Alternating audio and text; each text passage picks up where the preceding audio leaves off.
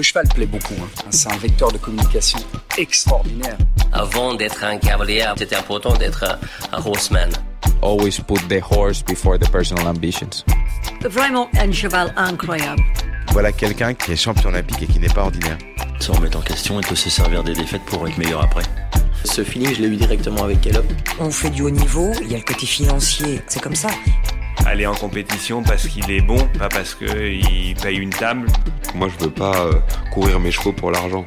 If you can do it in a way that doesn't take too much out of your horses. Quand on voit l'évolution en, en 10 ans de temps, euh, qu'est-ce que ça va être dans 10 ans? Pouvoir motiver les jeunes à aller au bout de leurs rêves? Forme de très très bons compétiteurs. Je ne vais pas dire que ça forme des hommes de chevaux. Pour moi, les bons moments, ils sont à venir. Aujourd'hui, réussir sa vie, avoir la vie que l'on souhaite.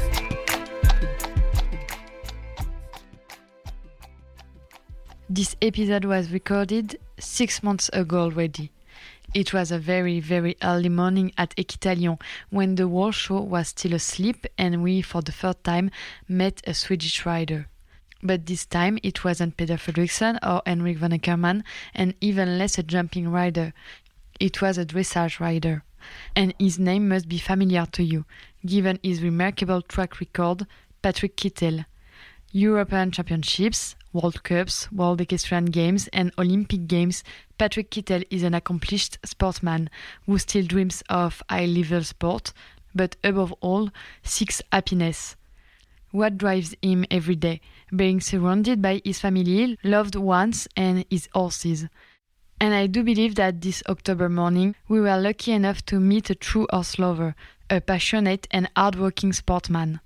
He shared his mantra with us follow your heart, do what you love doing, and success, business, and everything will follow. And for those of you who have been following along, you already know it. Releasing this episode has been particularly challenging.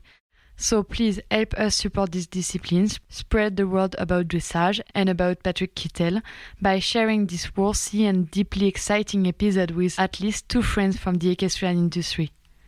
Don't hesitate to send us a message, to comment on this interview, and to drop us a 5 star rating on Spotify and Apple Podcast. Hello, Cassandre.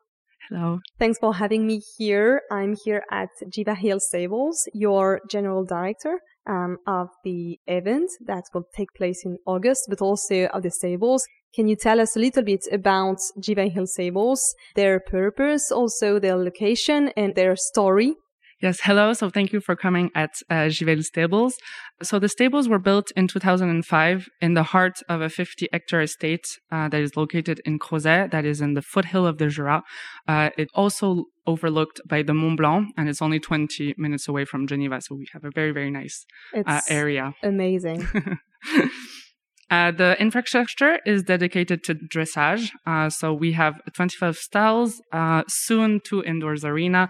One is still in construction, two outdoors arena, lunging rings, and a beautiful counter tracks and many paddocks for the, for the horses. You're part of Jiva Hills Resort, which is a hotel. Can you tell us about this wonderful and very unique hotel? Yeah, so um, we are lucky to be in the same property of the Jiva Hill Resort, which is a five star hotel and relais chateau, which is really a magical place where you can find two restaurants, a spa, and also a golf. So it's a very complete uh, destination. And we can tell that everything here in the stables has been designed and imagined for the horses, for the wellness and the well-being of the horses and their owners. How has the team imagined such a level of high details for horses? So uh, the stables, as I said, was contracted in 2005. Since then, we have been uh, looking around, um, moving in different countries and different stables, and uh, trying to import a little bit of everything into the stables uh, to create the best possible stables we think. So we still have a lot to, to do but uh, we're trying to do our best and uh, we're evolving uh, year after year to find the best technology. Uh, we just created a new tack room uh, with lots of equipments uh, to dry it and to make it very easy for competition. So trying to evolve in that way. So you're fully dedicated to dressage. Why dressage? And why has Jiva Hill such a special bond with this discipline? So uh, the owner, uh, which is Virginia Lunding, uh, has always been doing dressage. It's her main uh, discipline. Um, so this is why dressage is the most important. It's really dedicated to dressage, and it's also a beautiful sport. And we uh, are happy to welcome everybody that loves the dressage. And uh, everything was constructed around this discipline, going to the floor, uh, of the um, trainings. Even outdoors and everything that comes from the lunging arena and, and all, even the stalls. Yeah, it's been constructed around this discipline and for the benefits of it. So uh, every discipline has their specificities, and we try to have the best ones for the dressage and for the horses, um, and the best equipment. We also have a treadmill to to train them, and we also have a counter track with different elevations uh, that permits them to really train correctly and to have the force they need to do the dressage discipline. So for a couple of years now, we have been organizing dressage contests, dressage competitions, and this year will be unique as this is the first year you're organizing a five-star dressage competition. Can you tell us about this very specific and unique event? So yes, indeed. So um, our sixth edition is really uh, marked by this five-star evolution. Uh, so the competition uh, was only created in 2016 and was uh, for the first time a national, and then in 2017 we did an international. Since then, it continued growing. So we're really happy to be able to do a five star. Uh, we won't only have that level. We will also have um, one, two, three stars and young horses, uh, U25, and also two amateur tours. Uh, so we really want to create a, a complete competition for all dressage lovers. For all dressage lovers, yes, indeed. And the optimum ones are the five star ones. So we're really happy to be able to welcome them. So you have been since last October in the middle of a huge renovation, huge work um, outside to create new arenas, to create better facilities. And I know that uh, because you have you have allowed me to visit the facilities before we started recording. I know that the whole team is thinking far in the future while doing this work. It's not just about this five star event. It's about investing and um, upgrading all the facilities to be able to welcome new competitions in the future. Can you tell us a little bit about all the specificities that you have um, that are under progress? Yes, indeed. So we have started already last year a new construction. Uh, for the 2022 edition last year, we already had the outdoor arena. Uh, but uh, in 2000, October 2022, uh, the new building started uh, that is composed of an indoor arena uh, that will be able to welcome indoor competitions. So we had the correct dimensions to be able to do an international inside. We also have a big terrace that will be used for the hospitality and welcoming visitors. we also created an underground with professional kitchen as well as a 7 million liter water reserve that will be used to collect water from the roofs and also of the outdoors arena. And we will reuse the water too, again, for the outdoors arena and for the horses in general and for the entire property. So we are less than two months away from the show. It's a huge challenge for you. And I will be posting on socials, on I'm an Equestrian socials, um, the pictures and the videos because everything is still under progress. So we're just going to have to tell to the uh, audience to come to the event, so August 3 to 6. Can you tell us a little bit who is allowed to come? Is it open to the public? How does it work to come and to admire all the dressage horses? So the competition, as you said, will be uh, from uh, 3 to 6, uh, so from Thursday to Sunday, and the access is free uh, on the day, so you can come and enjoy the show, have a lunch uh, without any problem. Um, so we'll have two main events. On the Friday, uh, we have um, a horse show that is called Caval Show that will be coming. Tickets will soon be available online, and visitors will have different options for food. Uh, we have a brand new terrace uh, that will be open for lunch and dinner. Everything you need to have a good time and watch a beautiful sport. So everyone is welcome here at Jiva Hill Stables in August to be able to keep updated about the progress, about the work, and also about the riders master list that's still not available, obviously. How can we do? Uh, so you can follow us on social media. We have an Instagram account and a Facebook account. We also have a website, and everything is found under Jiva Hill Stables. Uh, you can find us easily. I can only recommend people to go and check and um, subscribe to your channels, to your socials, because the work here is, is incredible, and I'm sure that the event will be a huge success. We really hope so. We really hope also that uh, riders and visitor will like the new building. So please come, and we'll be really happy to welcome you. And now it's time to listen to Patrik Kittel. Good morning, Patrik. Good morning. Uh, so, Patrik Kittel, you are 46 um, years old. You were born in Sweden and still carry the Swedish nationality. You're one of the greatest figures in international dressage. You have a very long list of achievements and numerous participations in major championships, including European Championships, World Championships, Olympic Games, World Cup finals. Um, you participated in the Olympic Games three times, Beijing 2008, London 2012, and Tokyo 2021. Um, and you also have had several Swedish championship titles to your name. Today you are number eight in the world in your discipline. I read you were not raised in a horse family, so maybe I'd like to ask you first. This is not the easiest question, but how did you end up becoming one of the best riders in the world? well, you you dig in right to the to the difficult questions at once.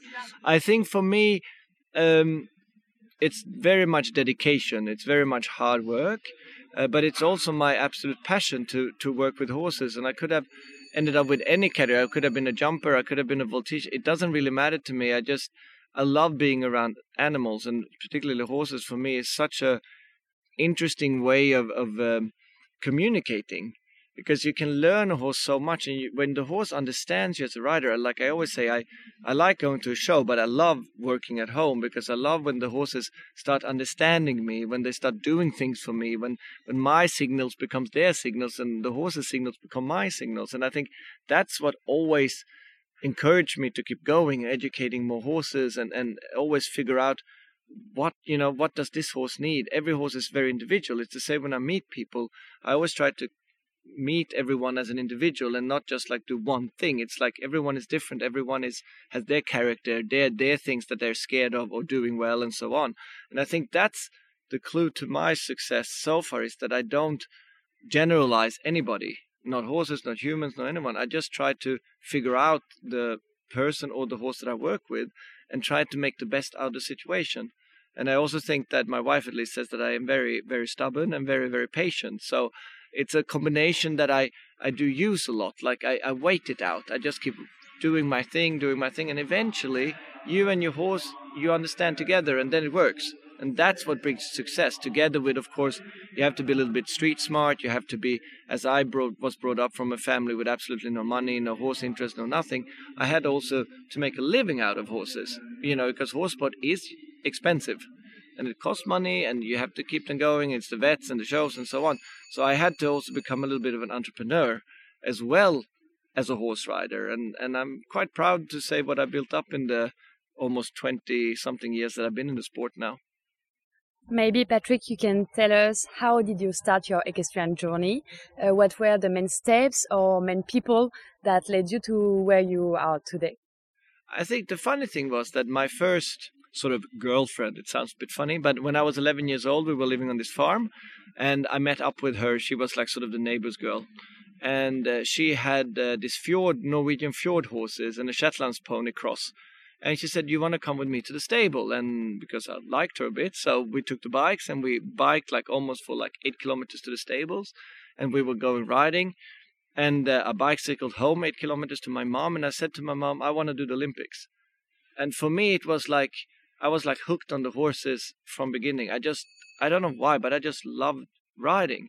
And the cool part, if you're talking about people influenced me, was my mom because she, you know, a lot of people say, oh, you know, we don't have the money and we don't have this and we don't have that. But my mom looked at me and she said, you know what? Follow your heart and you will be very successful. And I keep doing exactly that advice. It's one of the best advices anyone ever given to me. Follow your heart, do what you love doing, and the success and the business and everything will follow you. So you started to ride with a Norwegian a pony or small horse. I don't know, tiny horse. And um, can you tell us about the steps that came afterwards? Like you started to ride, but you did not really know what discipline, what would be your journey. So what has been your journey so far? It was quite interesting because as we didn't have any money, we didn't have couldn't afford horses, so I rented horses, I borrowed horses, and then um, my mom uh, bought me a horse for like 700 euros, which was two and a half, and she was like this big, and I was growing, and you know it was only rearing. When I when I broke it in, I was on the field, and I thought, ah, now I ride it. So I jumped up bareback and rode it home bareback. It's never been ridden on, you know. Like um, I still have pictures of actually of that day. Um, and then you know I kept riding and riding and riding, and I just I was never afraid of trying a horse. You know, if you gave me a trotter or a or a jumping or a galloper or a, I didn't care. I just wanted to ride. And as my mom is Hungarian, we had a summer house in, in Balaton, which is a little lake. And they had a riding school next to it, sort of like where Germans came and they could borrow horses and ride. And I started riding there and I started jumping and I jumped up to 140. And uh, I did all of these things. But then, because this one horse that my mom bought was very bad at jumping, and every time I came to the first fence, I fell off. And then, you know, I went up, and in the end, the speaker said to me, like, listen, Patrik, I'm very sorry, you know, but it's like now half an hour. You have to like go out because I was so like angry that I didn't make it. And then I started riding dressage, and this horse suddenly was a very normal horse, but she did a change. She did, you know, I started doing half passes. Then I suddenly won a small class, the, you know, the club championship, and and that's the way it goes. But till this day, I am still very much into jumping as well. Like I get along really well with the jumping colleagues. I, I have a great talks with them when we're in Doha or wherever. I like I really like to talk to jumpers. I really like to see what they do, what they feel, how the horse is, what they we do it differently, but in the end it's a horse and you work with the individual the horse. So I steal a lot of ideas from people. So that's why I think any type of horse sport interests me you think you can learn from like different discipline? Like you, could you learn something useful for dressage from a jumper rider? Oh thousands of things but i, I learn from any anybody any sport any any any human being that is successful or smart or doing things i always try to steal something. And it's the same like this morning i already watched we had the sound check and i watched the jumper and I said, oh this one rides this one a little bit more in the frame up and this one rides a little bit lower and like i always like to looking and be open to new ideas, open to new inventions. But that's the same for me with writing and business and everything I do. I always listen and want to learn. I'm very eager to learn. And that's, I think, is the main thing. Don't be afraid of, you know, try things and then take it home and try. Maybe it's not for you, but at least you tried and then you move on and you do the next thing and eventually you have sort of your puzzle finished. And why did you start dressage after being a short jumper rider? I think because this horse was just not at all talented for, for jumping. In the end of the day, I didn't have really a choice because I didn't have the money to buy an expensive jumping horse, and I had to get along with what I did. And you know, then the success came, and you sort of, you know, it just moved on. And I, I found out that I had a talent of teaching horses different things. You know, suddenly they did changes, suddenly they did piaffe. I mean, super normal horses that just developed, and that's how I started it. It is not the easier question, Patrik, but can you tell us more about your personality, your character? Who are you? Apart from stubborn and patient. Yeah. I hope I am a kind person. I hope I. Uh, I'm a very family-oriented person. I am very keen on my family. I am uh, very loyal to the people that I really like. Um, I am also very difficult when someone hurt me. I'm very. I have problems really forgiving. Like I am not the person that really I can tolerate people, but I don't forgive really very easy. Um, I hope I'm very passionate. I hope I I give young people something back. For me, it's always about like one like yesterday, for example, I came out of the prize giving. These four kids was standing and they gave me high five, and I was like tuck tuck tuck tuck tuck tuck tuck, and that is for me, you know, the ultimate happiness. Like when I see young people, kids or older, anybody coming and enjoying you know the horses and the sport and and liking seeing us competing i think that is something of my character that i like doing you know just inspire people to to do something anything have you had mentors along the way like did you ride with specific uh, trainers uh, dressage people or even from other discipline Um, I did. I have had special trainers through my career. I, at the moment, we have Louise Nathhorst, who is great. She's our sort of supervisor for the Swedish team. She's with me here. She's very good for me on the shows. She doesn't really interfere, but she just gives me small tips. I go to Isabell Werth in between. She lives an hour and a half, and we do more like training and discussing stuff. Um, I have a fantastic um, physio guy. I have also a very, very good mental coach called Kjell Enhager. He's helped me mentally now for over 20 years. And it's a mental coach, right? Yeah, he's he's really like he's sort of like a positive coach. I can't. He's unique. Just he just works for me. He has so much positive energy, and so he's not a excuse my French bullshitter. He's like he's honest, and he he he really makes you work with good things. And he has all through my entire career. Really, I met him like I said when I was like twenty, and he just always. And now we become actually really good friends and I can just write him like two words and he could just write something back and I'm like immediately I pick up or you know laugh or when I see him I already laugh. And he's just very good of helping me to to you know go through a good life. Because even if I have a fantastic life you always have ups and downs. I always say life is not Instagram you know life is real. You have problems you you, you know you're stressed with money you're stressed with the horses you you know the kid is sick you, you know you're up at five in the mornings you know like all these things. But in the end of the day he always makes me say okay listen what do you appreciate? What is the good thing in your life? Think of the good things and build from that. And that makes me always feel good and positive. and i think if you feel positive yourself you can always influence others. But you can't start by influencing others if you're not whole in your own body.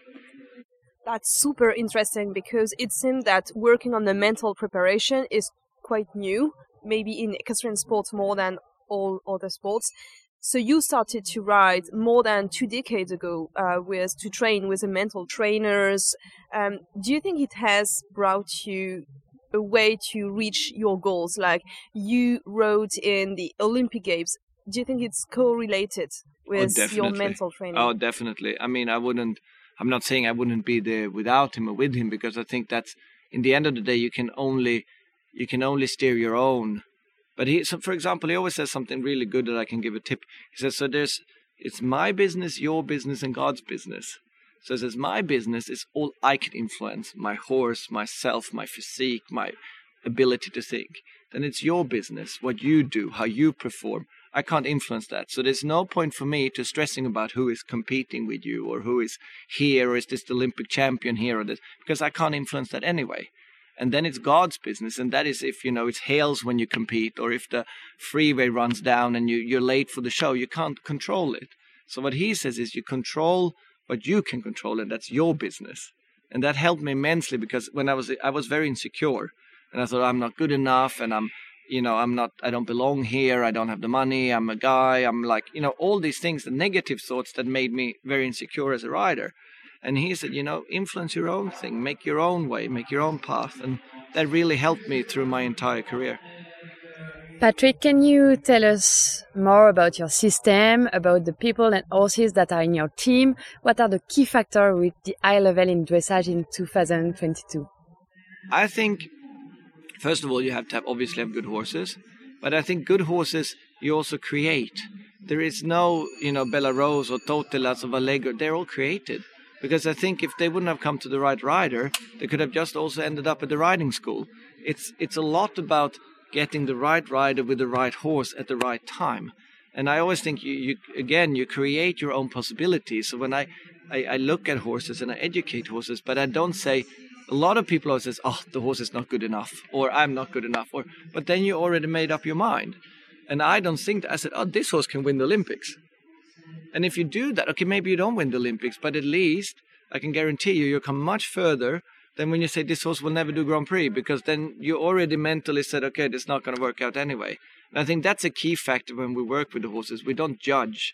I don't judge the rider. I don't judge the horse. I see a horse rider combination in front of me. I don't care who you are, what money you have, what whatever.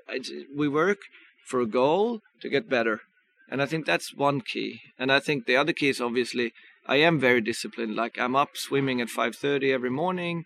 I, you know, I work out, I, I eat, I don't drink too much alcohol. I, I ride, I train. I like it. It's a living. It's not just sport. It's it's a it's a concept. But when you look at the tennis players, so I had the pleasure of meeting a lot of really cool other athletes, they're all the same. They're all so dedicated to, to what they do. So, can you explain a little bit the systems that surround you? What are the people you can count on in the team, and how is it built for you? Do you buy your own horses? Do you have owners? Well, um, first of all, my team, like obviously my wife Lyndal, is the key member in my team, to be really honest, because she's also very good on ground me when I get, you know, too like out there and forget about you know everything else. I just like er bumble through, and she's like, "Hello, you know, you kind of have to do this, and you you know, like we have to do something here, or you know, no, you cannot work till like ten every day. You know, we have family. Like she's so good on, in a really good way to to making me stay very grounded in in the, in not just with the horses, but in in life in general. And she's also very good for me to just you know ball my insecurities or my successes or her successes and her like we, we match very well then i have marlin which is my rider she's been with me for 12 years and she's like just does everything. She rides. She she. I could not literally not live without her, and she, I trust her one thousand percent with everything. Like she's a real team. She also been reserved to the Europeans. She's also won, and she's made herself a respectable name, and she's very very good. Then I have Marie, my groom. She's been 17 years with me, and uh, you know, like she's she got the FEI award for best groom of the year last year, and she's unbelievable. Like I could not make it without her. But it's trainers, it's and the thing is like you have to find your people the people that work for you the people that you are comfortable because you are different than me. So you probably work with other people like different or you know but you have to find what fits for you. And i think that's the key. And when i was younger i was a bit afraid of conflict. So i didn't i didn't want to really you know, like tell exactly how I felt. But now, as I'm getting older, I'm much more straightforward. Saying, okay, this is not okay. We have to fix this. Tuck, tuck, tuck, tuck, tuck. And and that I think is really good for my system. When it comes to how it is, I have some horses that I myself, but as I said, I was also a bit of an entrepreneur. I sold one of my companies to uh, Waterland, a very big Danish investment company, a couple of months ago, which made very, very good profit for me and they are also supplying us with horses and we sell and stuff. But I always, I always had this idea that I will always, no matter how many horses I sell, I will always have one horse that I can always do sport. I can always be on the top. I can always be around because for me it's like riding is a bit like a like a newspaper. You know, if you're not in the news every day, people forget you. So you have to like always keep putting yourself out there and ride, and I like it.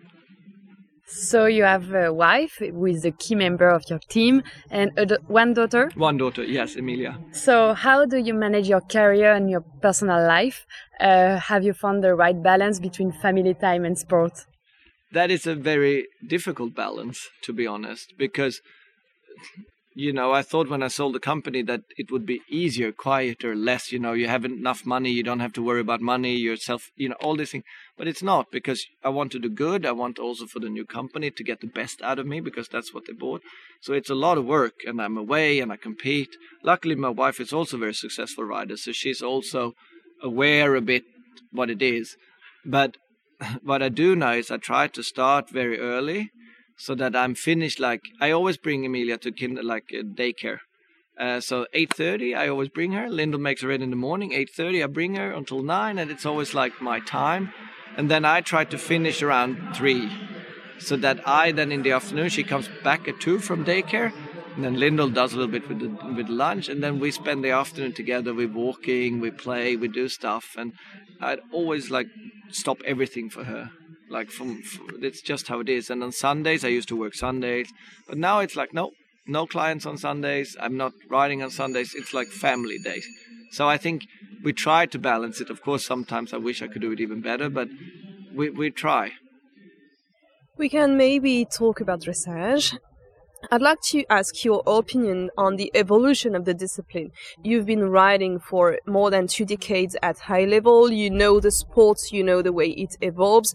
Can you let us know how you how you experience the transition, the evolution of sports? We are very familiar with show jumping, and we could tell that the classes are different, um, the people are different, the riders are better, more uh, professional now, and the horses are better. Is this the same for dressage? I definitely think so. It's funny to say the jumping because I also follow the jumpers. You know, like when I was a kid, we used to be in Gothenburg and you went to the nightclub because I didn't compete back then, and you saw all these jumpers. I'm not going to say any names, but they were all like really drunk and picking up girls, and you know, and they three o'clock they were still on the dance floor with the white breeches, and then you know they rumbled into bed, and then the next day they did the jumping. You don't see that at all. When I see people like Peter or Henrik or you know Scott or or all these really famous jumpers, they they you know they're all in the gym. They all eat well. They they take a beer at night, but never ever like late they they're up in the mornings. It's a totally different atmosphere to back then, and it's the same in dressage. It's much more about your body, your physique. It's not about being skinny. It's about being healthy, strong, healthy, well trained, balanced. You know, everybody works with physios, with with you know different personal trainers to to keep your body in a good shape because your body is what influences the horse. No matter if it's jumping or dressage or three day or voltige, whatever you do, your body is what gives the horse the signals, and that body has to be in balance. So I see a huge difference in this in jumping as well as dressage as well in other disciplines. Is this the same for horses? Do you think that the way you take care of horses has evolved? The way uh, you uh, breed horses also has changed? Oh, definitely. I think above all, the management around the horses are a lot more now. It's the same thing there. We have the vets, we have the physios. You know, they, they go out much. Like when I started in Germany, no horses went out. They were all in the box.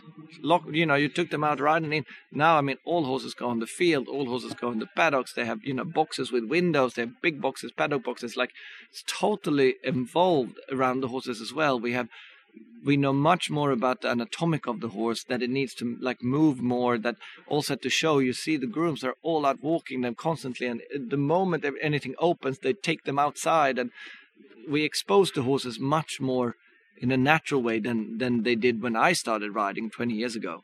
So I think that's definitely involved, and also the breeding has become much more specific to really like good horses. So you know they're much more what do you call it hotter more sensitive more which makes also the riding more hot and sensitive.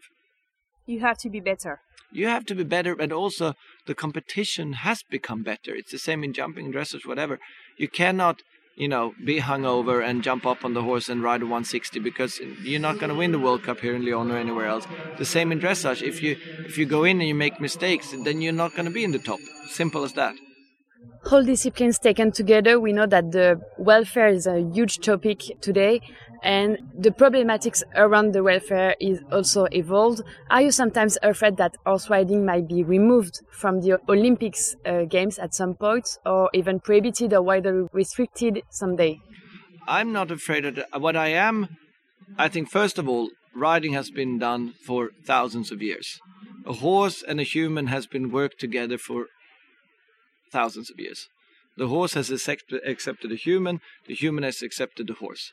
And we are taking the utmost best care of the horse when it comes to welfare. So I am no I have no doubt in my mind that what we are doing with the horse is okay. It's on the horse's terms. The same when it comes to Olympic. Olympics there is no other sport where men and women rides on the same term. There's no other sport when you when you work so close with an animal. It's all super guarded from vets, from stewards, from everything that's around the horse. So if something concerns me, then it's that people that has actually no connection to the sport at all sits on social media and blapples out a lot of excuse my French crap. And everybody who's in the higher boards, they listen and get scared because they think that these minority of a group are the ones that represent the entire world, which is not true. And I think instead of just listening to all these keyboard riders, maybe listen to the ones that are actually in the sport. Listen to the vets, listen to the scientists, but also listens to the one that has the experience around horses. And I think we all need to work together to, to approve all of these things. But we have to watch it so that not someone says, oh, let's ride with a, a neck ring because that is the best thing for a horse. And then suddenly we're all riding with a neck ring because one wrote on social media that that was the way to go. I think it has to be based on science. It has to be based on, on people that not just in science but also are involved in horse sports so that they also know what the combination is. and then work from that. And I think we we constantly approving welfare. I mean, if I you know, have you seen all these pictures how it was in the war before? I mean, like they they were like with the Zev, like in here, and I mean, like there was like horses were flying everywhere, and no one thought that was weird. You know what I mean? Now, I mean, we we have so much care for the horses and taking them, and we have to watch so that we don't. I mean, a horse is a horse, and a human is a human. We cannot humanize the horse it is an animal. It's a big, strong horse as well. They also sometimes, you know, you need to make a clear ground. Okay, this is my space. This is your space. We work together, but it has to build a mutual respect. And I think the more you are with horses, the more you understand that mutual respect. And I think the respect between us, that is also welfare. We met yesterday with Lorenzo, um, the French. Love that guy. Yeah, the French I've flying seen his man. show so many. Uh, he's unbelievable. And um, you know, we were talking about the evolution of his show and the fact that he used to be a lot with bridles and everything, and now he works with free horses. And I used the word constraints. Like, did you decide to uh, remove all constraints and everything? And he replied, well, for me, bridle and spurs and a, and a saddle, it's not constraints. It's just um, having a horse that respects and comply with its um, way of moving. With a bridle, it's not a constraint. He can he can move freely with a bridle, with a rider. Do you agree with that? I guess so, but I think so. I think like it's with anything you do. You know, like I always I compare it a bit to kids. Like you know, if you have like this one parent and he screams on his kids all the time and the kid just completely ignores it. And then on the other side you have one parent and he's like uh-uh. And the kids knows immediately like okay i have to be still. You know like in no matter what you do if you ride bitless bridleless without saddle you can still do not good. And you can the same when you ride. It, it's not what you use it's how you do it and how you how you use it. But i also have to say i've watched lorenzo for many many years. I mean like from his way of just taking out the horses from the truck and they park in a certain way. I see him ride. I've seen him in so many shows, and I, I have so much respect for him, the way he communicates with horses, because that's what's interesting is the communication with the animal. And I do the same with the dressage. We communicate in a different way, obviously, from him, but in the in the way it's the same for everybody. It's the communication between us, and I think that's the cool thing. And again, that's how I steal ideas you know, if he can take, you know, 10 horses, canter around in an indoor with 20,000 people, I mean, I must at least, you know, be able to get my horse. I play with my horse in the indoor, for example, that I let him go and he follows me back to the stables. And, you know, I do stuff like this. You know, take stuff from, from everybody and see also his, his way or others' way of communicate with the horse. Patrik, last year at Tokyo Olympic Games, you had to withdraw from the competition after your horse, well done, tripped in while training. Uh, horse riding is such an unpredictable sport. How do you handle setback like this one when you have been training and working so hard for months and suddenly just one clumsy step prevents you from chasing your dream? I think when you've been in the game as long as I've been, you also know that horses, this can happen to horses. Uh, I'm not going to deny saying that this was one of the hardest periods in my time because, you know, it was the day before the vet check. The horse has been going fantastic. I won everything I started. The horse was ranked number five in the world. Um, I came there, everything was set up, and then she tripped in the training uh, and got lame. My first concern was, okay, is she okay?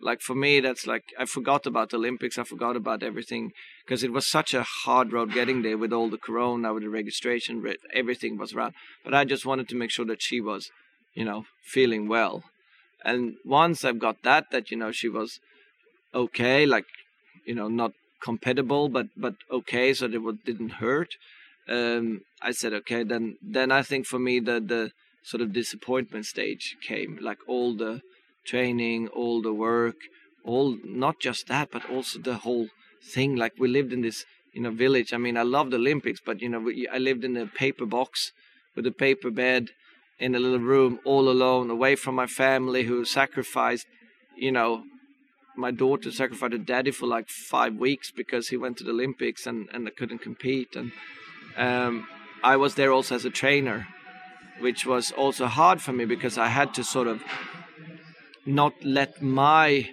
sadness influence them So because they were there to do a good job as well, and they've been training as well, and they've been, you know, chasing their dreams. So I had to be sort of shut that part down. So I, I really remember like when I went out in the morning, I was like sort of a little bit like uh, here, Great Pretender from Freddie Mercury. You know, I put the smile on and I went out, and then I came in and I, a lot of nights actually just laid in this awful bed and was like shaking and crying and was really, really depressed.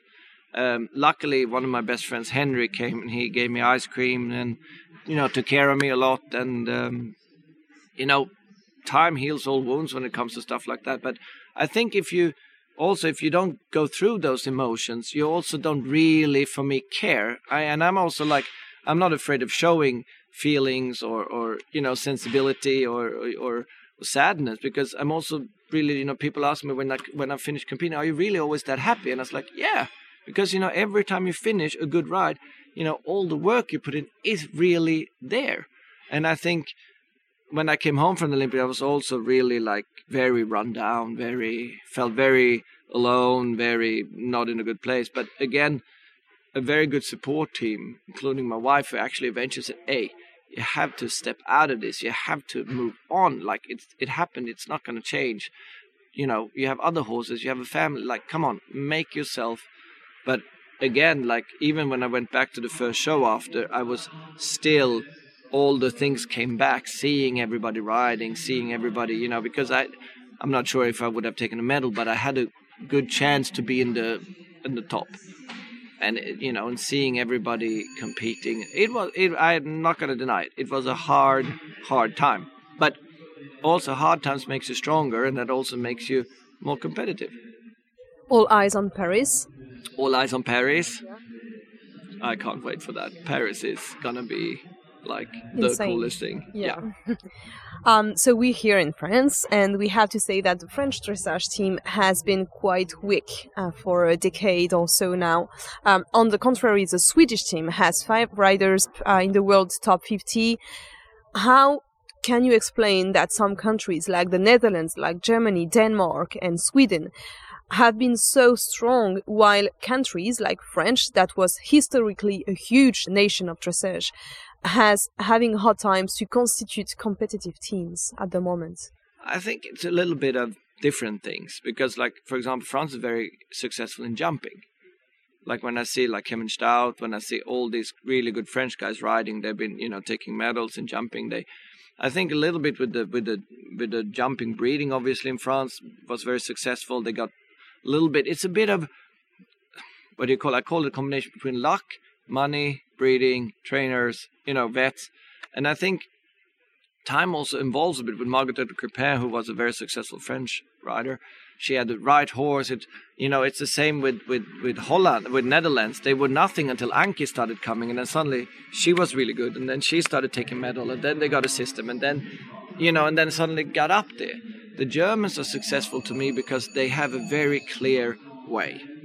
They have build up programs from kids. They they catch up all the riders to, to help to train. When I watch, I'm very obviously because I live in Germany and also very good friends with, for example, Monica Theodorescu is the team trainer, also a very very bright woman.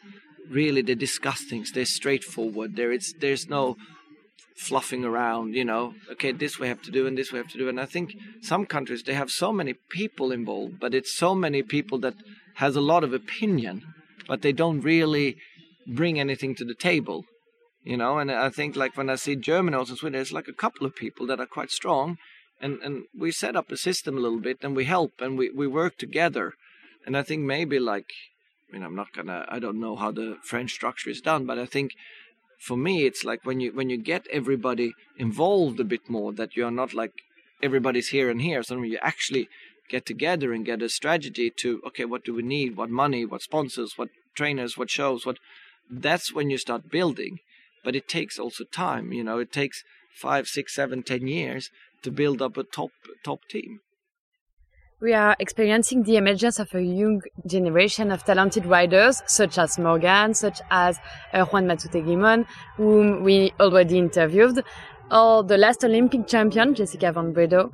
Uh, what do you think about this new rising gen generation? Are you confident about the future of dressage? I'm definitely confident about it. That's never a problem because people will always love riding.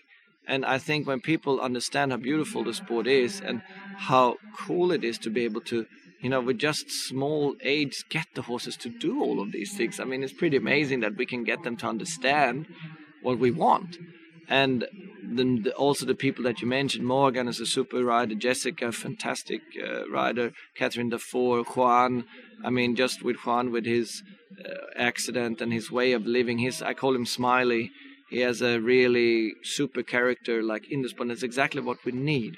And I think that if there's something that I always say is that we have to be more open to the people. Like I'm not saying prostituting after sport, but we have to sell the sport.